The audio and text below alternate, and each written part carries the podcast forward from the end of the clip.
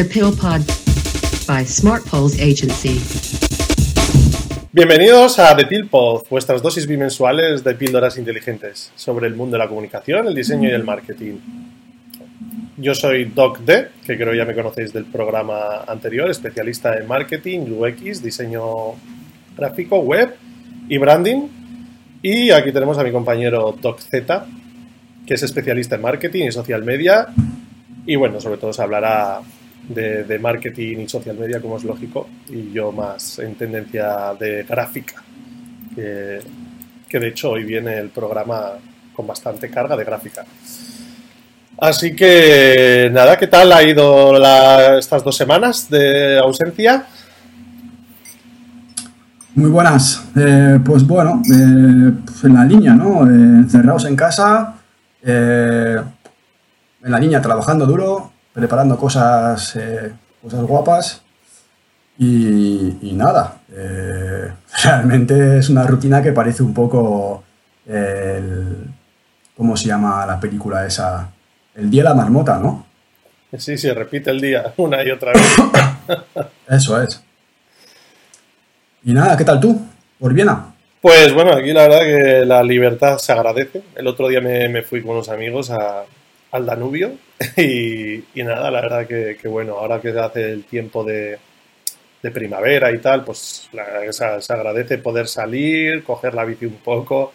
No se lo digo mucho a la gente porque luego me tienen envidia, en plan me odian, me hacen vudú desde España, que estáis, todos bastante hacinados, pero sí, bueno, intentamos hacer, aunque bueno, tengo tanto trabajo aunque no hubiera cuarentena, estaría igual de encerrado porque esto es que no me da la vida. Yo ando, ando que no me da la vida. Pero bueno, siempre sacaremos un, huequito para The Pilpod. Pues bueno. Eh, si, te parece, si, te, parece, antes de empezar, me gustaría. Eh, hemos tenido bastante feedback del primer programa. Y bueno, primero agradeceros eh, de vuestro interés, de vuestro apoyo y de darnos vuestro feedback. Eh, yendo en ese mismo sentido, voy a intentar eh, decir menos e, es un tic eh, verbal que tengo, no sé si voy a controlarlo, pero vamos, vamos a intentarlo. Bueno, no, si quieres... No, te preocupes, te digo que, que, de hecho ayer, ayer justo estuve revisando otro, bueno, una, una conferencia que tuvimos con, con, Paxel, con Íñigo, que supongo que, estuviste de espectador. Y me, me, estuvo pasando lo mismo, exactamente lo mismo. dije, joder, le, has dicho a Jan esto y, y, a mí me está pasando exactamente igual. Así que sí, sí.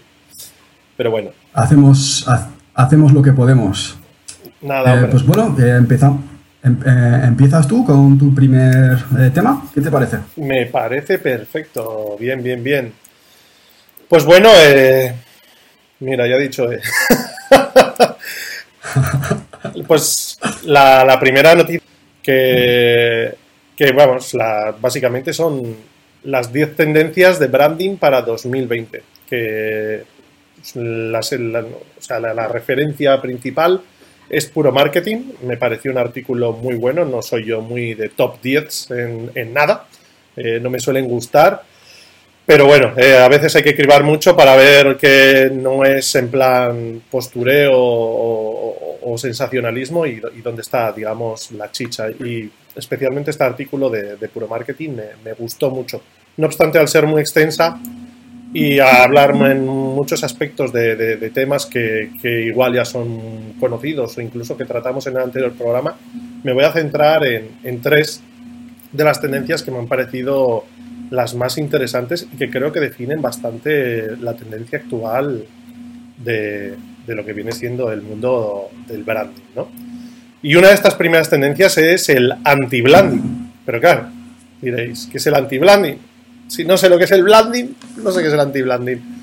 Entonces, pues eh, también nos hemos referenciando un poquito el tema del, del blanding, ¿no? Pues os hemos puesto también un, artículo de antevenio.com para que, lo extiende un poco mejor.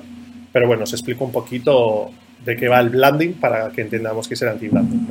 Y es que hay un montón de marcas, o sea, hay un montón de, marcas consolidadas que eh, renunciaron eh, en, un periodo de hace un año o dos de sus elementos de identidad más genuinos para integrarse, pues vamos a decir, en un conjunto una, de, una, de una identidad mm, más, más blanda, ¿no? Vamos a decir.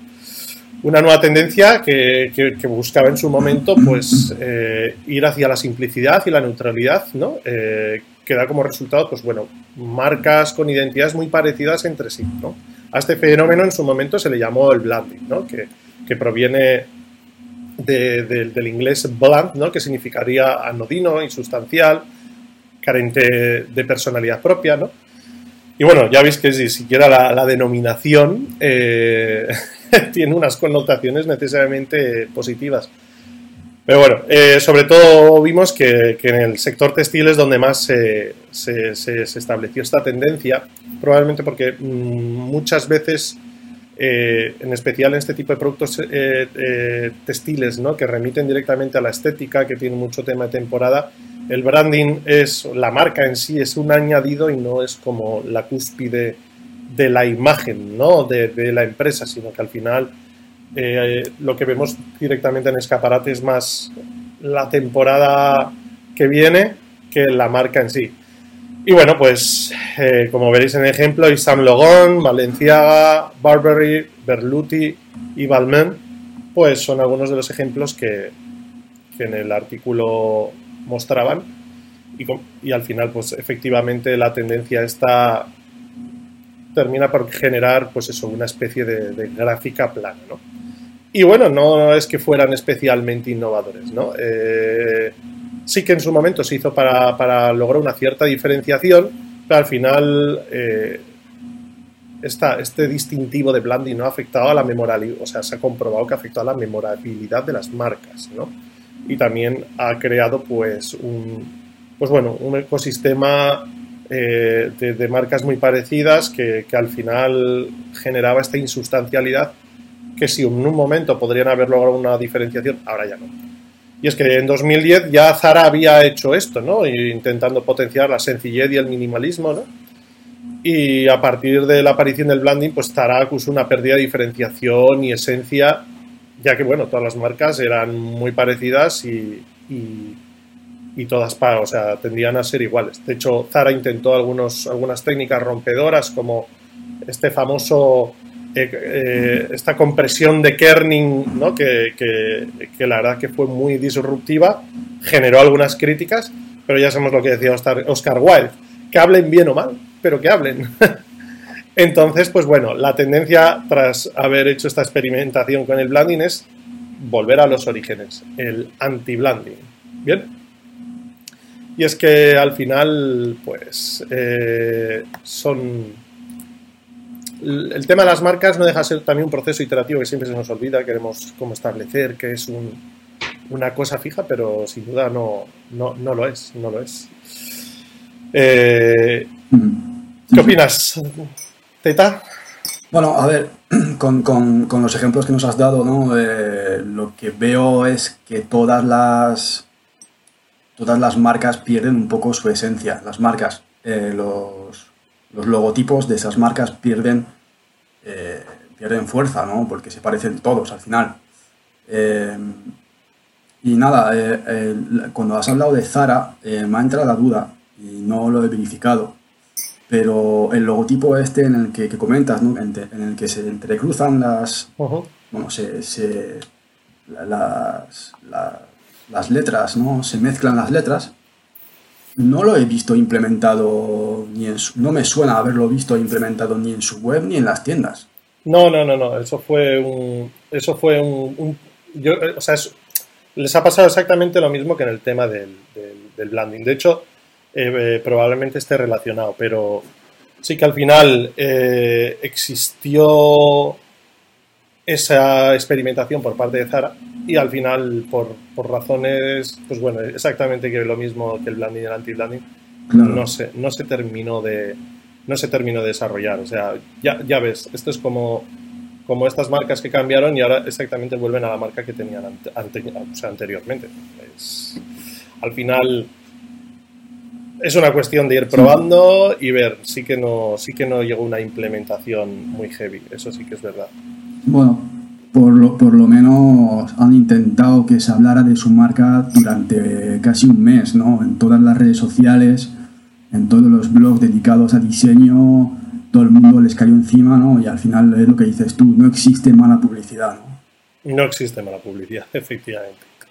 Y hablando de publicidad, pues otra de las, la, la, segunda de las 10 tendencias que, que he rescatado de, de, este top 10 es el tema de la parametrización, ¿no? Pues ya que vemos que este año, o sea, este año vamos a ver un montón de marcas, ¿no? Que habiendo desarrollado un, fuerte sistema y, y, código visual, pues eso, sienten que ya no dependen tanto de su logo, o sea, de su marca, ¿no? De su logotipo y de que éste les identifique, y estas marcas pues, están abriendo un nuevo espacio de debate, eh, es lo que conocemos, bueno, es lo que se está llamando ahora como la parametrización. ¿no? ¿Y cuál es el, espacio y el rol destinado al logotipo? Pues probablemente el caso más paradigmático de, este fenómeno es Doritos, que lanzó un anti-ad sin su nombre, sin su marca, sin su logotipo, sin nada que lo único que mantiene es eso, la paleta de colores, el icono triangular y, y realmente pues con esta campaña pretendían reforzar pues su marca de un modo muy ingenioso y, y, y lo han logrado, o sea, es, es, es increíble. Eh, como al final estamos tendiendo, de hecho, al, al, al logo sin logo, ¿no? A la, a la marca sin, sin, marca. Pero mmm, al final esto es un fenómeno que alguna vez tú y yo ya hemos hablado de él, Jan, ¿no? Eh, lo, Sí. Lo, lo, anecdótico y lo obvio, ¿no? Lo obvio, lo obvias. Cuando normalizas algo, una marca tan asentada como Doritos, eh, ya ves la marca y dices, ah, Doritos. O sea, ya estás acostumbrado. Lo obvio, lo que, pues, nosotros solemos estar muy acostumbrados, ya no nos dice nada. Nosotros andamos por la calle, vemos un coche, una farola, un, eh, un yo qué sé, un buzón, un escaparate, un edificio no nos paramos, lo damos por hecho, eso es obviar, eso es lo que llamamos obviar, es, para nosotros es obvio. Pero si vemos un perro verde que no es algo habitual, que eso es lo anecdótico, eso es lo que nos choca, ¿no? Eh, jugando con, el componente anecdótico de marcas que se han convertido es como se logra la pregnancia mental en el espectador. Eh, con esta disrupción, este eh, zarandear al usuario, al, al potencial cliente, y estas técnicas al final están generando estrategias que, muchas veces parecen antiestrategias, que es bastante interesante. Y, este es un muy buen ejemplo. Incluso, de hecho, lo que hemos comentado de Zara también es otro ejemplo de Zara en el momento que te rompe los esquemas, pues se te queda. Mm, es parte, tened en cuenta esto de cara a mañana, todos aquellos que tenéis un negocio, pensad en la rotura de esquemas. A veces se rompen con algo interesante y positivo, y a veces se rompe con algo que aparentemente es negativo, pero no, tiene por qué serlo. No hay mala publicidad, ¿no? Como ha dicho Doc Z. Y, el último, la última tendencia que rescato, que también es de mis favoritas, eh, bueno, en el artículo titulan Sin tío contigo, ¿no? Y es que vivimos en, en una era de, de unión e integración o lo que llaman competencia que no es la tradicional competencia entre empresas, sino la cooperación de marcas pues para un propósito común, ¿no? Entonces muchas marcas rivales han terminado uniéndose para generar una propuesta de valor, algo que ya comentamos creo el programa pasado, como la propuesta de valor por encima de, la imagen o la marca eh, se había convertido en la estrategia, ¿no? el, tener valores, el, transmitir un valor eh, y bueno, en estos tiempos de, pues bueno, de, saturación e indiferenciación, pues bueno, las marcas colaborativas y democráticas, pues eh, que muestran apertura y transparencia, pues probablemente tienen las puertas más, las puertas del éxito más abiertas, ¿no? Y uno de los, uno de, algunos de los casos más paradigmáticos de esta colaboración, pues por ejemplo, son Samsung y Apple, que, que han colaborado sobre todo en relación al, Samsung TV,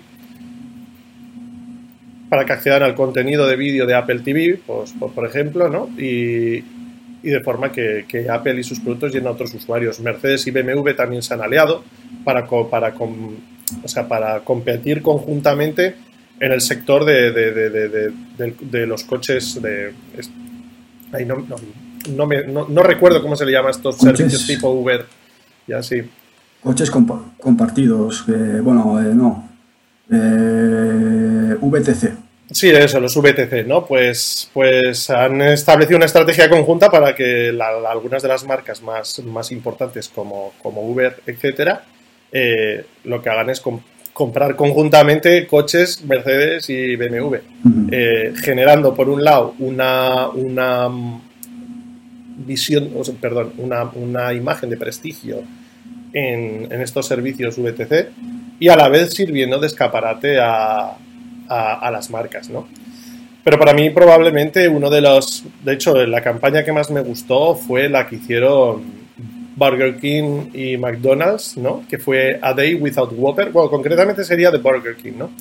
Ya que McDonald's en su momento hizo una campaña eh, en la que todos, todos los, o sea, las ganancias logradas de, de- en, aquel momento de, la Big Mac o, o de alguna de una hamburguesa eh, clásica de, de McDonald's iban a ser destinados pues a una serie de causas sociales muy importantes. Entonces, eh, ante ese hecho, eh, decidió Burger King generar una estrategia conjunta con McDonald's y crear el, el A Day Without Whopper, donde lo que hacían era animar a sus consumidores habituales de Whopper o de Burger King que fueran a consumir a McDonald's para apoyar esta buena causa. ¿no? Y, de hecho el cartel es muy, muy revelador, ya que se ve la mano del, del rey de Burger King y la mano de Ronald McDonald's agarrados. Y es muy interesante, la verdad. eh, me pareció una de las campañas más, más brillantes, tanto conjunta como, como individual, vamos, de algún modo.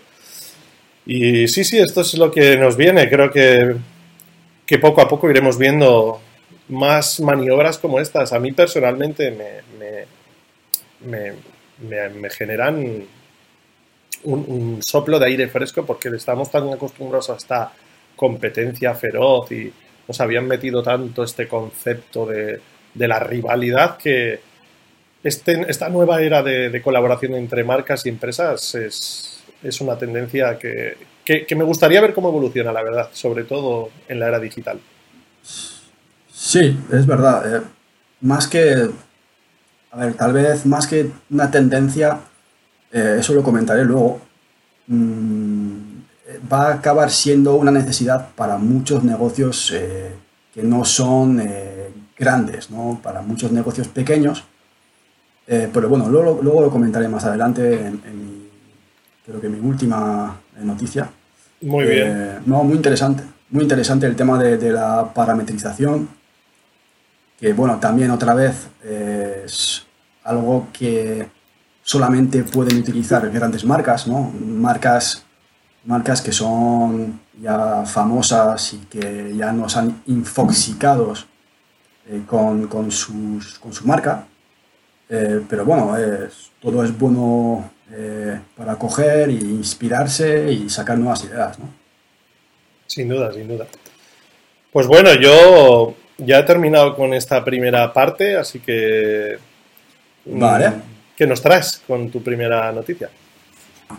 Vale, pues eh, no es una noticia, es más bien eh, un tema del que quería hablar, porque eh, hablamos mucho de SEO, pero hacemos poca referencia al AEO. El AEO se refiere al, eh, perdón, el audio, ¿no? Eh, en vez de, de las búsquedas por escrito, por texto, se refiere a, la- a las búsquedas por voz. Eh, he, us- he usado eh, dos referencias. La primera es de emprendedores.es para hablaros de este tema y también he estado buscando datos del 2019 en previsión de 2020 que es de, de hispavista.com. Eh, voy a pasar a, os voy a leer los datos ¿no? que me parecen muy, muy reveladores y muy importantes. Y bueno, son los siguientes. Mm, son datos de, 2000 de 2019, ¿no? Entonces, eh, eh, voy allá, vamos allá. La mitad de, todos, de todas las búsquedas que se realizan se realizarán por voz en 2020. Mm, Eso es algo que seguramente con, con el COVID, con, la- con el confinamiento que se ha vivido y la crisis que se ha vivido, eh, haya sido haya sido, haya aumentado. Eh, la búsqueda por voz está muy ligada a la búsqueda local. Eso significa que la búsqueda por voz, eh, o sea, alguien que busca por voz generalmente lo hace para buscar algo, algún servicio o algún producto alrededor suyo. ¿no? El otro dato es que el 65% de los 25, 40, de, de las personas que tienen entre 25 y 49 años hablan con sus dispositivos al menos una vez al día. Eh, dispositivos inteligentes, ¿vale? Y el último dato que, he retomado, porque en la web de, de Hispavista hay muchos datos muy interesantes, el 43% de los propietarios de altavoces inteligentes usan su dispositivo para comprar. Eso probablemente también sea un... Ese, probablemente ese dato también, eh, eso es una, una previsión para 2020, pero no creo que hayan tenido en cuenta la, crisis en la, que estamos, entonces creo que ese, porcentaje eh, va a aumentar. Eh, volviendo, a, volviendo a las búsquedas por voz, eh, es importante recalcarlo, recalcarlo por lo que va a generar como cambios en el marketing y en el SEO, ya que la voz, el sonido, en general genera muchas emociones. Es un generador muy potente de emociones. Eh, para el marketing, eh, cuando pensamos en marca, en general, pues pensamos en una imagen gráfica, identidad corporativa, logotipo, complementos, complementos gráficos. Eh, también podemos pensar en, cuando pensamos en, estrategia de comunicación, podemos pensar en, cómo comunicar, el tono de voz, qué, semántica usar, etcétera pero con ese nuevo, eh, ese nuevo parámetro que, tenemos que tomar en cuenta, que son las búsquedas por voz, eh, tenemos que pensar en eh, diseñar una marca basada en voz, ¿vale? Pues por ejemplo el audiologo, ¿no? que es una buena, una buena forma de entrar en ese mundo. Eh, pero también tenemos que tener en cuenta que eso cambia nuestra forma de crear los contenidos. ¿vale? Eh, ya lleva Google, que es el, el, buscador de referente en el que todos buscamos, casi todos buscamos eh, respuestas todos los días. y ya lleva años premiando los contenidos que son semánticos, que se, que se asemejan más al lenguaje común. Empezó con palabras claves eh, cortas, de una, dos, tres palabras. Eh, ya desde hace unos años ya son frases, eh, entendiendo palabras y sus sinónimos. y ahora ya está yendo hacia ya más, pues, ¿cómo se diría? El, el lenguaje verbal, ¿no? Eh, el AEO eh, se define como Answer Engine Optimization, ¿vale? Y es una parte del SEO. Y para, para abordar ese, ese, nuevo reto, ¿no? Eh, tenemos que enfocarnos en encontrar la forma en la que los usuarios van a buscar nuestros contenidos usando la voz. ¿vale? Seguramente sean búsquedas basadas perdón, eh, sean búsquedas basadas eh, en preguntas, ¿no? Preguntarán algo, preguntarán algo a su dispositivo y, necesitarán una, respuesta, ¿no? Eh, como pequeño truco, no es el único, hay, hay varios, pero como pequeño truco, cuando tenemos un sitio web, es interesante redactar unas preguntas frecuentes, una sección de preguntas frecuentes, los famosos facts eh, para conseguir eh, responder a esas posibles preguntas y que, bueno, usando un lenguaje sencillo y poco técnico eh, para responder a esas preguntas. ¿no? Es un pequeño truco. Hay varios trucos, pero bueno, quería dar este para intentar ilustrar un poco ese tema. Aparte, hay que tomar en cuenta, por ejemplo, en SEO, cuando buscamos, cuando hablamos de búsquedas escritas, eh, búsquedas por palabras, mm, tenemos la posibilidad de aparecer en la primera página. La primera página, porque en la segunda página casi ya nadie hace clic. Si no apareces en la primera página de Google, no existes. Pues en el caso de, las eh, búsquedas o los resultados de búsqueda eh, en audio de esos dispositivos inteligentes como son Google Home, eh, Alexa, etcétera, Siri, todos estos, ya no es, ya no, ya no nos van a leer los 10 contenidos de la primera página, van a leer los dos o los tres primeros. Entonces, esto es, es importante tomarlo en cuenta porque todavía es un campo que, bueno, que sí, los, grandes ya lo han, eh, lo han asumido y ya están trabajando en ello desde hace tiempo, eh, pero que cuanto antes se tome, eh, se tome en cuenta y se, dé, se le dé el valor que merece, será más fácil posicionar. ¿no? Cuanto antes entras en un terreno, menos gente hay, entonces compites con menos gente. Es lógico. Entonces, bueno, yo animo a todas las empresas que tengan un sitio web, eh, que sea de venta online o de, creación de contenidos, que eh, trabajen ese, ese, ese campo para, para, responder a las posibles preguntas de, su audiencia y de sus posibles potenciales clientes. Nada, ¿conocías la existencia del IO? ¿Habías oído hablar alguna vez de...? ¿sí? Sí, sí que había oído, sí que había oído hablar. Lo que pasa es que, claro, cuando empezó todo esto está un poco en pañales. Hasta que han llegado, hasta que se puso de moda el Siri y todas estas cosas, no, esto no empezó a, tomar conceptualmente una, una, realidad real, ¿no? Y bueno, de hecho, Siri no es precisamente algo relacionado, sino que cuando empezó todavía esto no era, no era un, un elemento importante. Pero sí, yo por ejemplo sí que he notado que en los últimos años eh, Google le metió muchísima caña al tema de, del reconocimiento de voz, especialmente de OK Google. Así que yo, de hecho, cuando voy en el coche, eh, todo el tema del móvil lo manejo por voz. Eh, todo el tema del GPS, mandar WhatsApps mientras conduzco con el móvil, le digo, OK Google, mandar WhatsApp a no sé quién y, te lo pone y no tienes que tocar nada. Y, la verdad que lo, mejora, lo mejoraron mucho y dije, bueno, esto, esto va a ir más allá. Entonces, si ya el reconocimiento lo tiene muy avanzado, el, el AEO no me extraña nada porque al final no deja de ser un campo de pruebas. Porque, ya te digo, uno de los escenarios potenciales es el coche. Y, de, de, antaño ahora ya puedes hacer, no todo, ¿eh? pero bastantes cosas mientras conduces teniendo el teléfono Android aquí, puedes hacerlas bastante con todo por voz.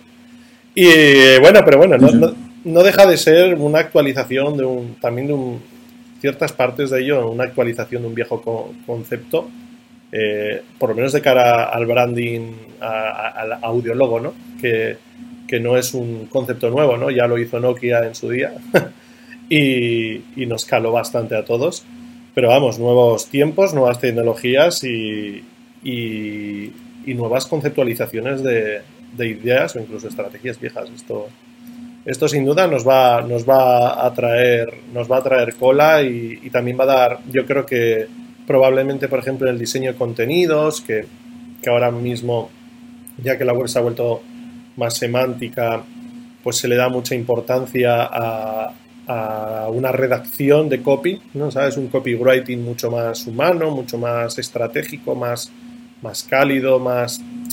que se note que hay un ser humano de fondo. Creo que probablemente la evolución del, copy, del copywriting eh, pase a ser eh, precisamente el trasladar estos conceptos a, a voz, pero que tampoco va a ser nada nuevo. ¿Acaso no lo hacían ya los locutores de radio?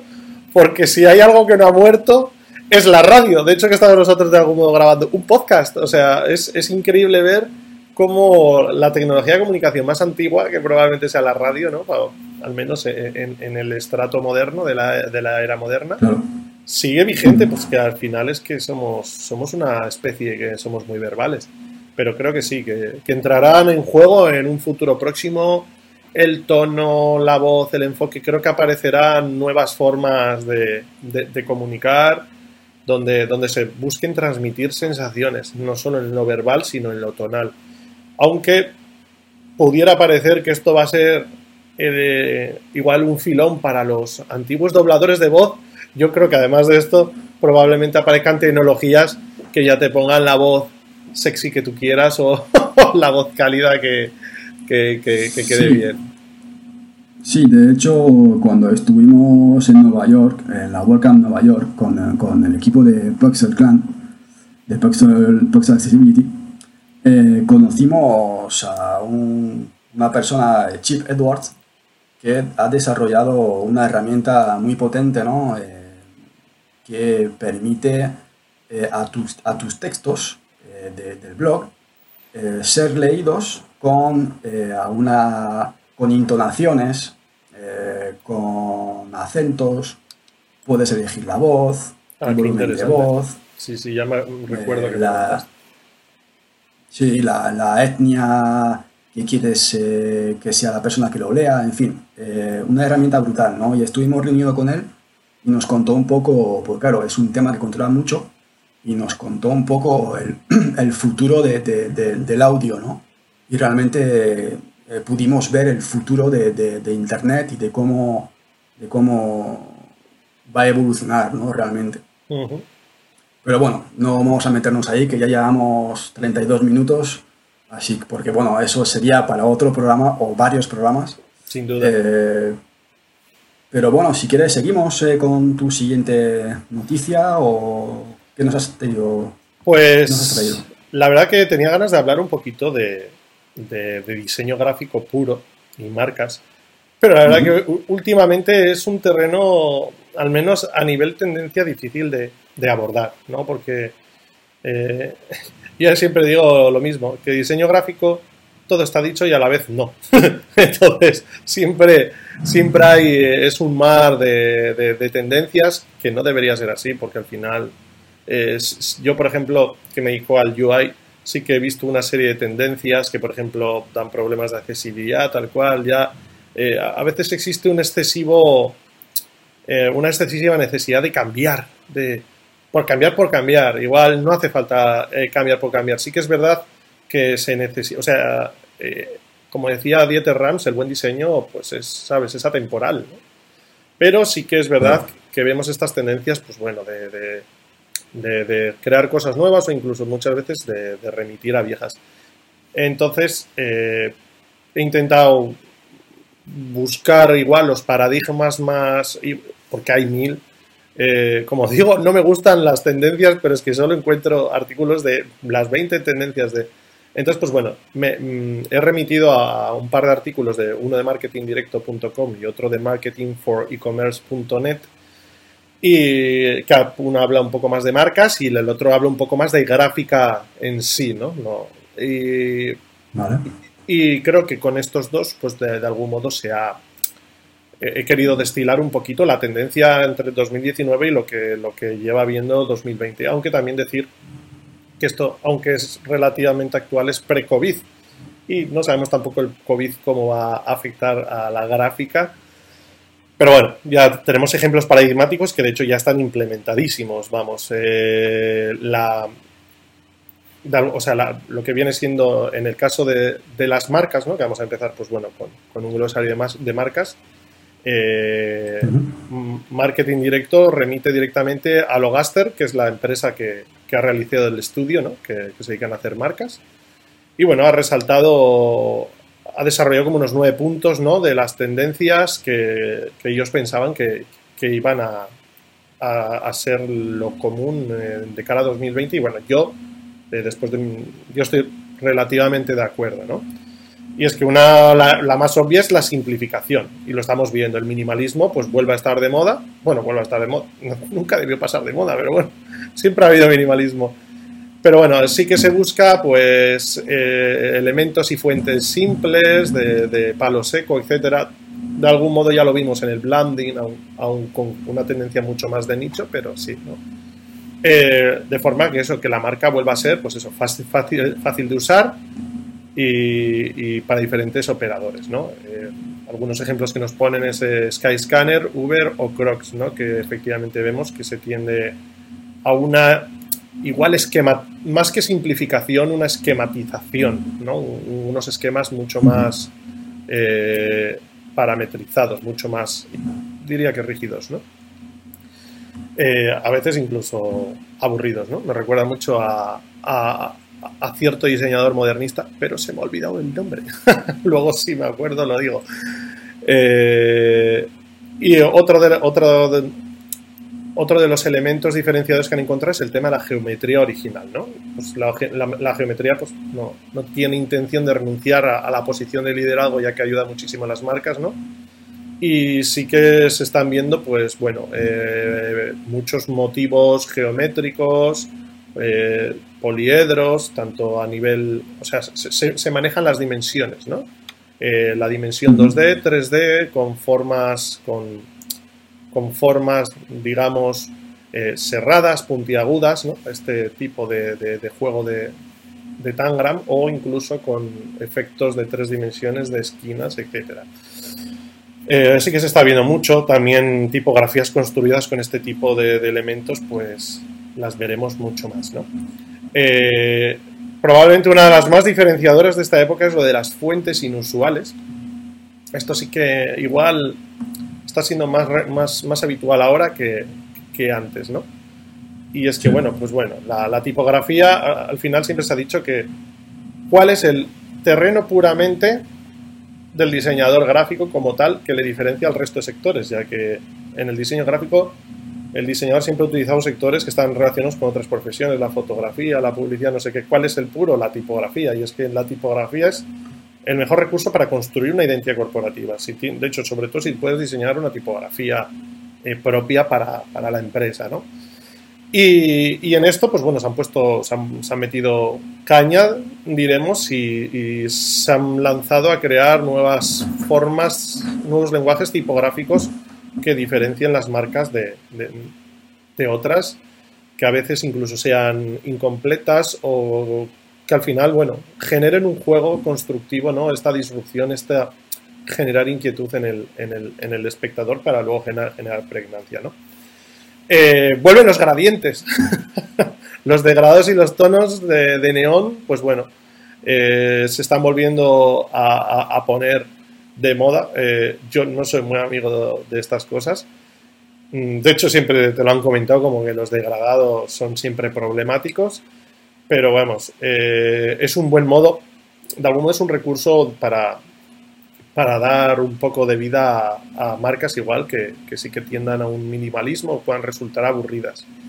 Eh, esto hay que cuidar. A ver, esto sí que, por ejemplo, tampoco es que yo soy un enemigo de los degradados. Siempre ha habido los problemas, sobre todo de cara a, costes para impresión de soportes, etcétera. Pero hoy en día que la era digital es muy digital, sí que es un buen recurso, sobre todo para marcas digitales en las que incluso el degradado puede ser animado, es decir, podemos generar este efecto de, transiciones que creo que una de las consideraciones a la hora de diseñar branding que mejor tenemos que tener en cuenta el día de hoy es entender cuál va a ser la máxima naturaleza en la que se va a desarrollar nuestra marca, cuál va a ser el entorno, el medio, el framework donde va, a funcionar, porque va a ser mm, digital, analógico, las dos cosas, puramente una de las dos, porque entonces sí que podremos discriminar qué elementos son posibles y cuáles no. Y bueno, esto lo vamos a ver un poquito más adelante. Y otro es el tema de las letras geométricas, ¿no? No es necesario, pues bueno, entre elegir entre eh, geometría y texto, pues la combinación entre ambos pues suele ser efectiva y bueno, las, letras hechas con, con geometría, pues de algún modo pueden tener un efecto sorprendente. Y la geometría se ha usado de siempre, de siempre. No, no es un. No han reinventado la rueda, tampoco creo que aquí haya un nada más especial que, añadir. Pero bueno, ya ves que, incluso los, propios ejemplos eh, funcionan con, degradados y, vamos a ver mucho esta combinación de degradado más geometría. Y bueno, y aquí tenemos el famoso logo de Zara del que hemos hablado, porque la siguiente tendencia es el, arreglo caótico, ¿no?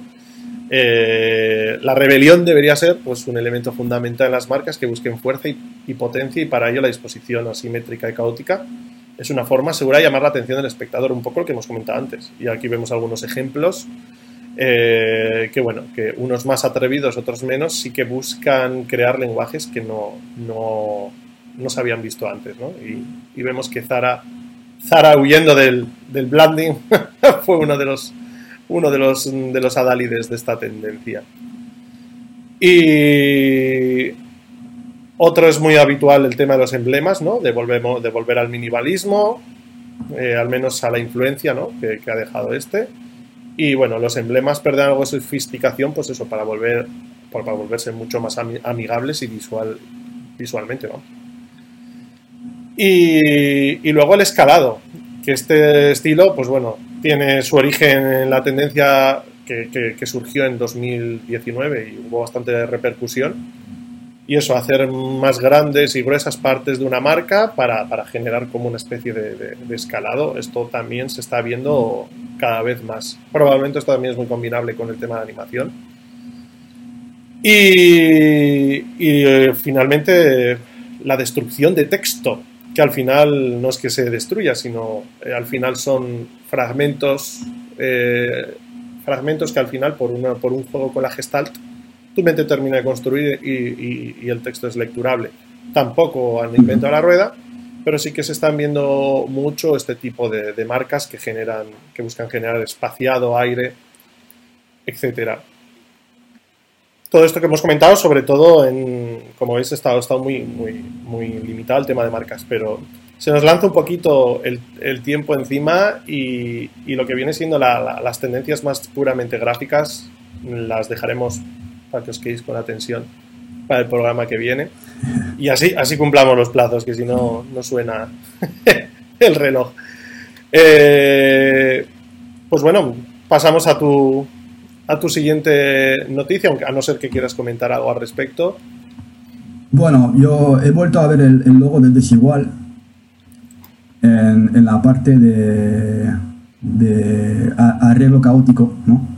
Y cuando salió me pareció una idea brutal de coger el logotipo, darle, hacerle un, mirror, ¿no? O, me pareció brutal porque lo reconoces, o sea, realmente da... Eh, destaca, ¿no? Eh, no sé, es, poético, hasta casi poético. Sí, sí, sí. De hecho, de hecho, concretamente el caso de Desigual es muy interesante porque Desigual fue eh, de los precursores en el, arreglo caótico. Empezó hace muchísimos años, muchos años, hace más de 15 años, bastante. Ya empezó con el tema de la de, invertir una, una o, varias de las tipografías. Y ahora que luego se puso de, vamos a decir, de moda este arreglo caótico eh, para diferenciarse, después de llevar mm, casi dos décadas diferenciándose, para diferenciarse hizo precisamente el espejado total de la marca, que era como, tenemos que volver a diferenciarnos, ya eh, están pisándonos el terreno, hicieron un, un, espejado muy arriesgado, pero yo creo que funciona muy bien. Supieron darle un... volvieron a lograr la diferenciación de lo que les representa con, con un movimiento magistral de branding. Pero bueno, eso según mi opinión. Sí, sí, no, la mía también. Pues pasemos a, tu, a tu noticia. Muy bien, muy bien. Pues bueno, tampoco es una noticia, es eh, una persona que sigo desde hace muchos años, se llama Enrique Dance, eh, tiene un blog que es muy interesante. Sí, es eh, viejo conocido Enrique Dance.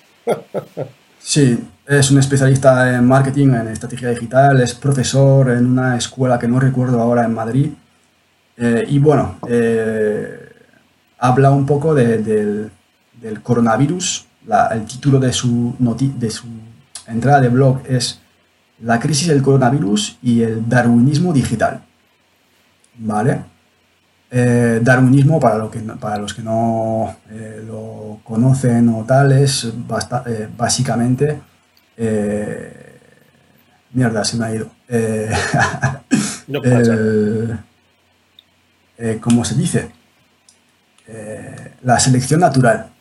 La selección natural, sí. La selección natural, ¿no? Solo sobrevive el más fuerte o el que se adapta más rápido, ¿no? Pues eso adaptado eh, al ámbito digital.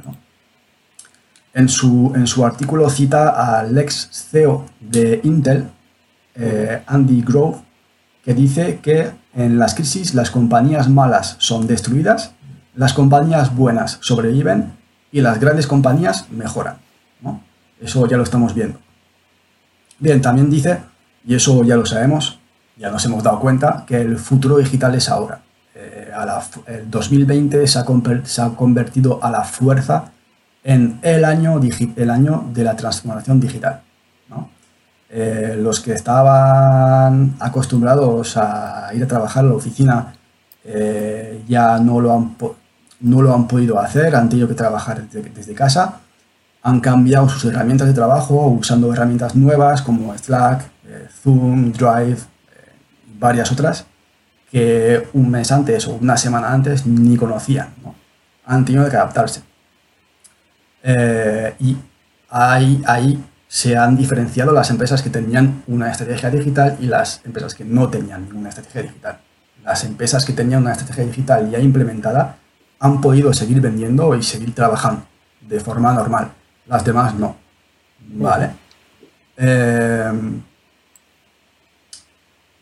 hay que darse cuenta de que en ese mundo en el, que vivimos, eh, la velocidad de acción es muy, muy, muy clave. Eh, si ya no es simplemente reaccionar, eh, hay que adelantarse a los hechos. Si antes de la pandemia estabas pensando en establecer una estrategia digital, dejándolo para más tarde y em, empujando cada vez la fecha, aunque el 2020 ya era tarde, pero si estabas en ese, en ese, en ese en esa onda, eh, ahora eh, tienes un problema grave y es posible, no te lo deseo, pero es posible que no te, no te, no te, no te puedas levantarte de esta. Y si en, en, otro caso estabas eh, de lleno, esa pandemia te ha pillado de lleno desarrollando tu estrategia digital, pues hay que acelerar el, el, paso para sacarlo ya adelante, ¿no? Totalmente y bueno, hay una pregunta que hace, eh, que hace y que responde Enrique en su, en su, en su entrada de blog, que es, eh, ¿y qué pasa con la tienda de la esquina? La tienda que vende eh, chuches, la tienda que vende ultramarinos, las tiendas de ropa, ¿no? Pues su respuesta es fácil. tendrá que encontrar la forma de vender y de distribuir sus productos online. porque básicamente lo que llaman la nueva normalidad eh, no va a ser la normalidad que, conocimos, conocíamos antes. Nuestra vida va, nuestro modo de vida va a cambiar eh, va, y va a haber un antes y un después. ¿no? Entonces, no podemos pensar que cuando ya todo pase, eh, vamos a volver a vivir, consumir, trabajar de la misma manera. No, eso es imposible. Y, bueno, me gustaría aprovechar, eso no está en el artículo, pero es una, es una cosa que llevo tiempo pensando, ¿no? Eh, hasta antes del, confinamiento. Eh, y es un ejemplo, voy a, coger un ejemplo concreto, las tiendas de, de ropa. Las tiendas de ropa que venden eh, marcas conocidas como pueden ser, pues yo qué sé, Lacoste, Ralph Lauren, Nike, Adidas y todas esas marcas que, que todos conocemos, ¿no? Estas, estas tiendas se enfrentan en el momento en que no pueden abrir su tienda, eh, se enfrentan a que no pueden vender sus productos. ¿Vale? Y aunque tuvieran una tienda online eh, vendiendo esas marcas, no podrían competir con las tiendas de las propias marcas. Simplemente por dos razones, los precios y la variedad eh, de la elección. Si te vas a Lacoste a comprar un polo, el precio del polo va a ser bastante más bajo que, el que tú vas a poder ofrecer. Y además, eh, tú igual únicamente tienes 5 cinco, colores, pero la tienda de Lacoste igual tiene 100. Entonces, eso es un, punto en el que no vas a poder competir. Entonces, eh, no sé, yo tengo apuntados aquí unos consejos que, que, se pueden aplicar de forma exclusiva a las tiendas de ropa. El primero sería eh, que unieras fuerzas con otras tiendas de ropa de tu ciudad, que ahora, ahora son competencia. para intentar crear una nueva, una nueva marca de tienda y eliminar esa competencia. Es decir, crecer eh, y, bueno, unir fuerzas, básicamente. Un tipo consorcio. En ese, eso es, eso es. En ese mismo sentido, también aconsejaría eh, establecer colaboraciones estratégicas con otros negocios de otros sectores. Por ejemplo, eh, que en la tienda de ropa el, mobiliario sea de una tienda de la misma calle o del mismo barrio y que se pueda comprar las sillas, las mesas, eh, las lámparas, lo que sea. Y que también en la tienda de decoración puedas acceder a los productos de tu tienda de ropa.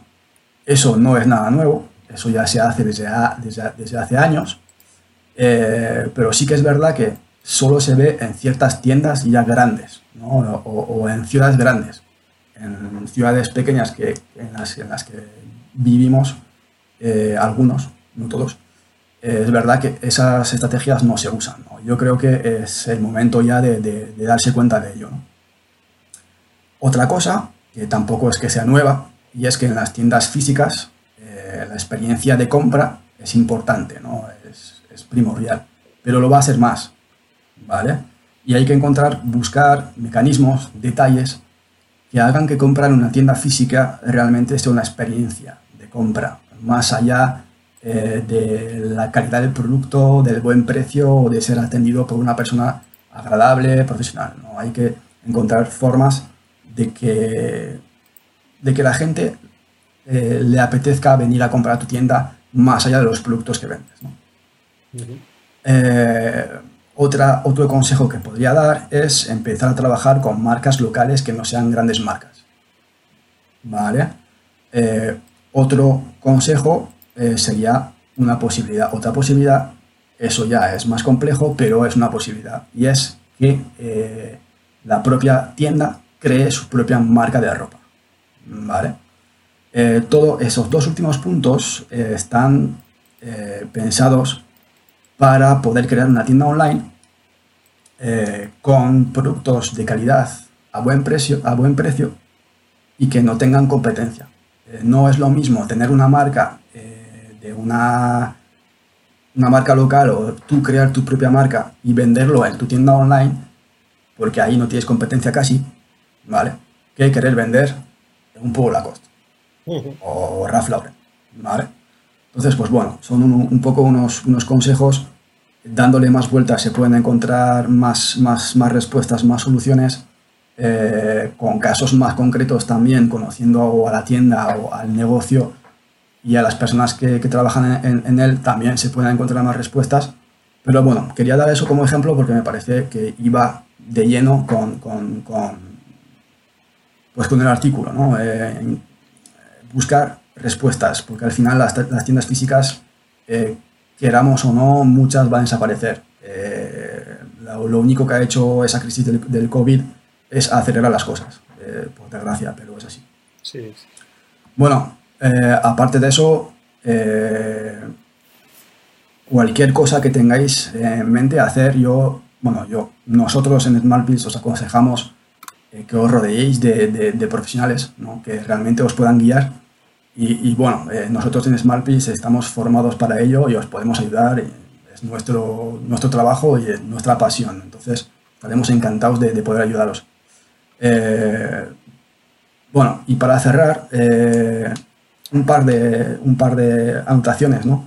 Antes hablábamos, diferenciábamos entre estrategia online y estrategia offline. Eh, hoy ya no se diferencia, ya no hay diferencia. Eh, hay que hacer, hay que hablar de estrategia, punto. no hay, ¿vale? Y, nada, eh, la última frase del artículo de Enrique me pareció muy graciosa, es una metáfora que, bueno, que funciona muy bien, y es la siguiente, las crisis no son, perdón, las crisis son como cuando baja la marea se identifica perfectamente a quienes no llevaban bañador. es, lo que, es lo que solemos decir en Smart y para no sufrir lo mejor es prevenir, ¿no? Básicamente. Efectivamente. Sí, sí. ¿Que, tienes algo? Dime. Sí, sí. No, que digo que la verdad que mm, los consejos que has, que has eh, comentado mm, me parecen muy acertados, muy, muy al hilo.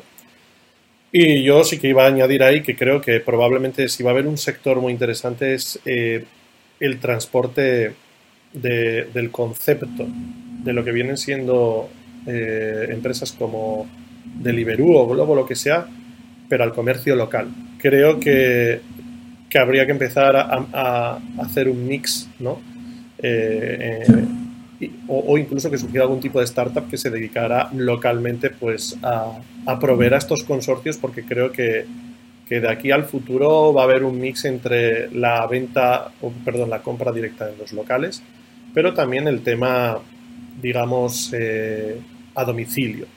Y creo que esto va a ser una tendencia que va a crecer. Y en un futuro ya no lo hará un tipo en bicicleta, pues probablemente lo haga un dron, pero, pero id viéndolo porque este, este modelo probablemente se va a sentar y después del COVID creo que más.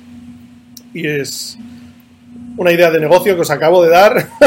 El primero que la monte igual triunfa, ¿eh? yo no digo nada. Y poco más que comentar. Si no queda, Muy bien. no queda nada, ya además estamos ya limando el tiempo al final.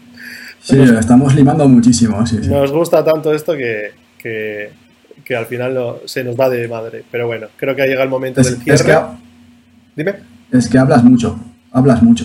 Debe ser eso. Y eso que hemos cortado los es, ¿eh? Eh, nos hemos reducido. Sí. Pero bueno. Pues bueno, damos ya eh, a- eh, apertura al cierre. Vaya paradoja, ¿no? Vaya oxímoron. Y nada, agradeceros muchísimo la atención y, y que estéis ahí al otro lado. Eh, obviamente, si tenéis alguna pregunta, ponedla en los comentarios y, y las responderemos el próximo programa. Que estamos deseando que nos hagáis preguntas y que nos vayáis a pillar. Sí.